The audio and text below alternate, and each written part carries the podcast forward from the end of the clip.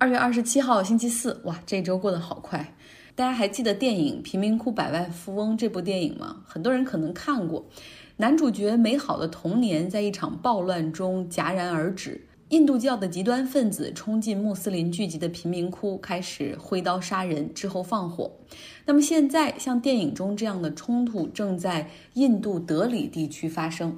有极端的印度教徒冲到穆斯林聚集的街区，袭击他们的家、清真寺和商店，至少造成二十七人死亡。那起因呢，就是莫迪所推行的新公民法。就是他允许南亚其他国家的人移民到印度，但是穆斯林除外。莫迪说了，这是要防止邻国的渗透，要保证国家安全。实际上，印度人口中有两亿多都是穆斯林，而这只是莫迪一系列计划中的一部分，因为他一直试图去边缘化这些穆斯林，并且想要打造一个以印度教为中心的印度民族主义的社会。那么现在呢？这个新公民法引起了印度上下很多个城市的抗议。参加抗议队伍的不仅有穆斯林，还有印度教徒、锡克教徒等等。因为很多人认为印度就是一个多民族、多宗教的国家。像印度南方的一些邦，他们甚至不讲 Hindu，就不讲印地语。所以说，他们认为，比如现在印度可以去剥夺克什米尔地区的自治权，有一有一天也会强迫他们放弃自己邦的语言。所以说，很多人也加入到对莫迪的不满和抗议中来。那么，在德里的示威中有支持莫迪的一方，也有反对莫迪的一方。所以说，两方在。这个抗议中发生了冲突之后呢，就演变成为了印度教徒冲进穆斯林聚集区进行报复。让很多人不解和生气的是，警方并没有去干预和制止暴力行为，那甚至他们是阻挡记者前往涉事的地方报道，同时呢，向当地的暴徒还建立了路障，然后阻止救护车进入，而警方都没有管。到目前为止，暴乱已经进行了三天。包括印度最高法院都发文说，我们不能让种族屠杀的悲剧重新上演。这样的情况下，莫迪才很缓慢地在社交媒体上发了一条推文，然后说要呼吁大家都冷静，要和平。所以说，莫迪的这一系列的表现不禁让人想到了历史上的另外一次仇杀。二零零二年的时候，莫迪当时他是古吉拉特邦的 Chief Minister。当时古吉拉特邦发生了长达三个月针对穆斯林的仇杀暴动，有差不多两千人丧生，十五万人失去自己的房子，被迫住进难民营。作为印度民族主义的莫迪，他在处理这件事儿的时候，在事发的第一天参加一个会议时，他就他就对高级警官说：“要允许人们发泄不满，不要妨碍印度教徒的复仇。”后来呢，连印度最高法院也都质疑说，如果当警方和政府不进行中立性的干预的时候，那么这种不干预实际上就是犯罪同谋。有人会有一个问号，说那印度教在发泄什么仇呢？是因为之前有一列火车，这个车上的很多乘客都是。印度印度教徒，他们前往十几年前被印度教徒毁坏的巴布里清真寺，他们准备在当地就这个这个旧址上修建一个印度教的寺庙。这个车呢，在前往那个地方的中途被拦截下来，后来有人纵火，就烧死了车上五十多名印度教徒。那么，另外在印度历史上还有一次更大规模、更极端的，算是种族屠杀。在八十年代，当时锡克教的分裂势力，他一直希望能够把他们所在的旁遮普邦独立出来，至少获得自治权。那他们在这个邦里面占的是主要人口。到了一九八三年十月份的时候，当时的总理英迪拉甘地无法容忍这样的分裂主义，哈，他宣布要解散。旁遮普邦的政府要实行中央对那个邦的直接管理，并且派了大量的警察去进驻这个邦。那素有印度粮仓的旁遮普邦立刻决定禁止粮食外运，而且当时这个锡克教的分裂势力的领导人还拒绝放弃武装，啊，他们认为一定要抗争到获得至少自治权才跟罢休。他当时呢，把自己的指挥部放到了锡克教的宗教圣地。是一个金庙里面赌，就是说这个英迪拉甘地他绝对不敢向这个金庙去派人，因为这一直是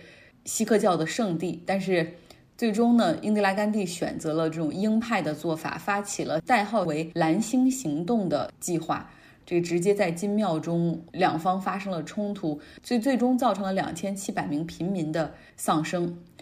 那这种种族之间的仇恨，在同年十月演变成为了对英迪拉·甘地的刺杀。他被他的两个警卫员，也是锡克教徒开枪，他一共身中了二十多颗子弹。所以现在，像我的一些印度的朋友，他们都说，如果说试图煽动任何一场民族主义情绪，然后种族冲突的话，对于印度来说都不是什么好事儿。矛盾一定会激发成更加恐怖的报复。印度在很长一段时间里，它并没有形成一个。国家更多的是各个地方的邦，没有同样的语言，所以在这样的基础上，印度当时建国的时候，甘地所采取的方案就是平等，然后互相尊重。但是现在，如果说莫迪要把它扭向 Hindu first，Hindu priority，那确实是对印度建国的原则的一个很大的伤害。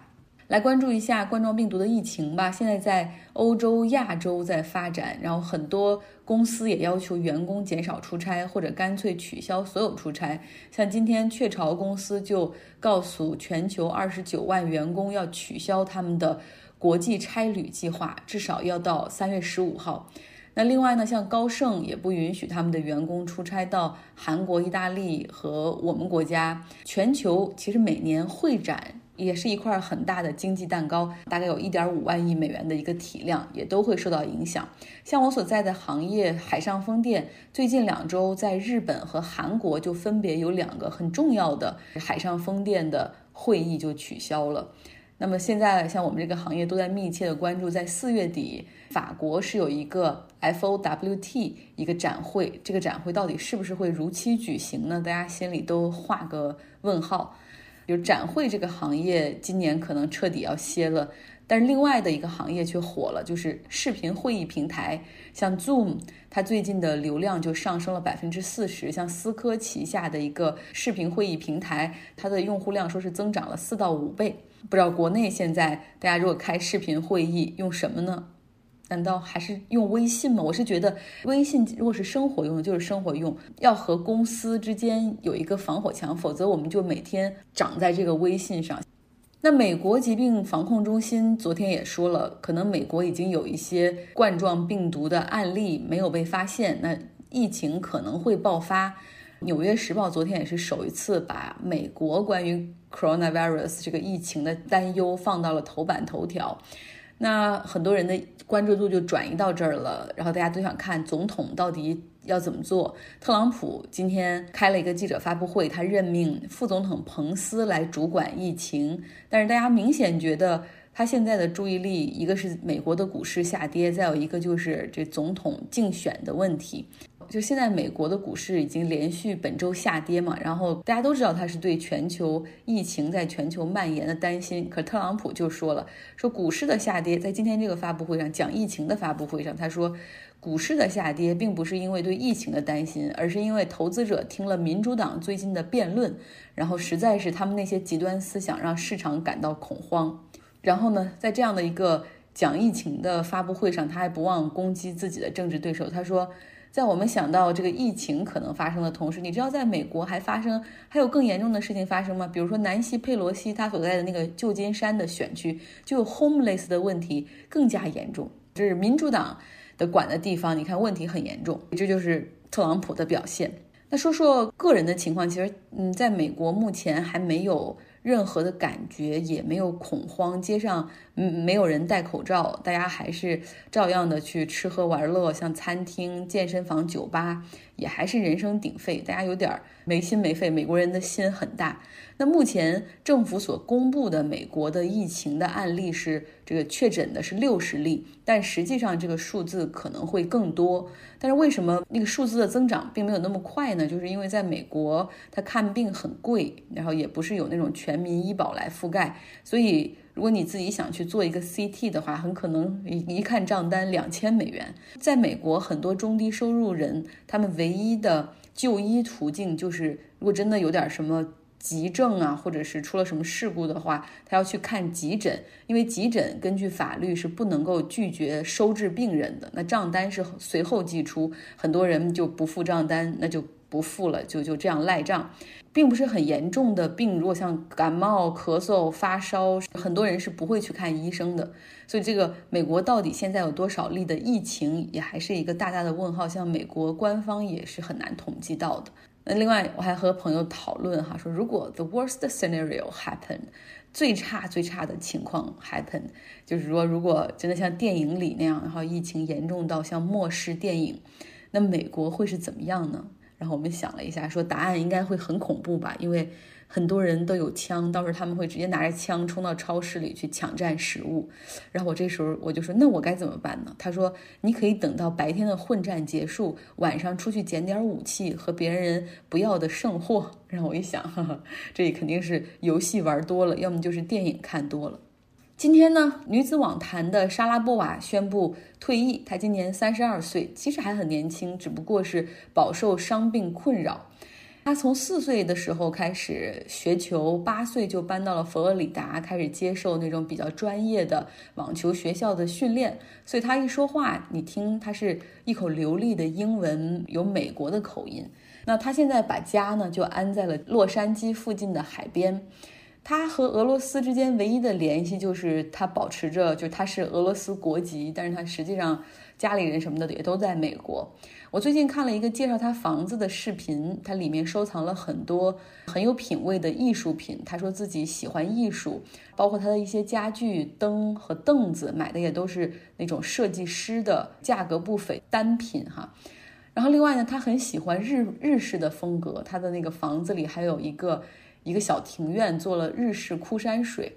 地下室里有一个保龄球道，保龄球道的那个上方还挂了一幅画。他说那是他不到二十岁的时候，那时候赚了一些钱，然后他自己收藏的这幅画，就是从那个时候他就开始赢得奖金，以后就开始喜欢做艺术投资。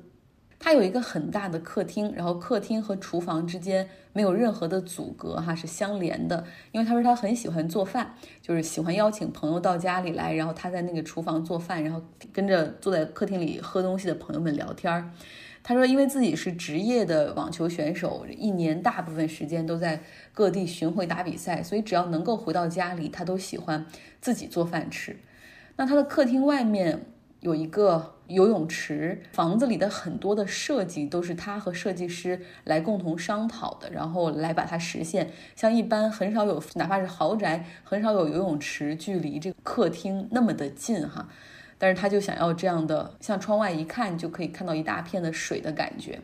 看他讲他自己的房子，我就发现了，哎呀，这个莎拉波娃在生活中有很多自己的哲学和兴趣。其实，像他们作为职业网球选手，每天十几个小时都花在体能训练、康复，包括打球上，就让他本来可以更加有趣的生活变得很枯燥。像他在上一周第一次去滑了雪，去了蒙大拿，然后他从这个雪道上滑下来之后还摔倒了。这个视频他录下来发给了他过去的陪练，他的陪练就发了个信息给他说：“你现在如果想退役还太早啦，不要玩滑雪，这个容易让你受伤。我们如果继续努力，你还能够在争取退役之前拿一个大满贯。”然后莎拉波娃是这样回复的：“他现在已经有了五大满贯，他有五个就大满贯的冠军。”他说：“我可以再拿第六个、第七个，甚至第八个大满贯，但是实际上我人生还有很多个第一个可以让我去实现，让我去尝试。现在他可以放开了，去享受自己各种各样的兴趣和爱好了。”说到这儿，我忽然想起来这两天看到的一句很有意思的话，和大家共勉一下：我们终其一生。不过是为了收集各种各样深刻的回忆，所以真的没有必要那么在意结果，应该丰富一下各种各样的体验。好了，今天的节目就是这样，大家周四愉快。这一周不知道为什么感觉过得特别快。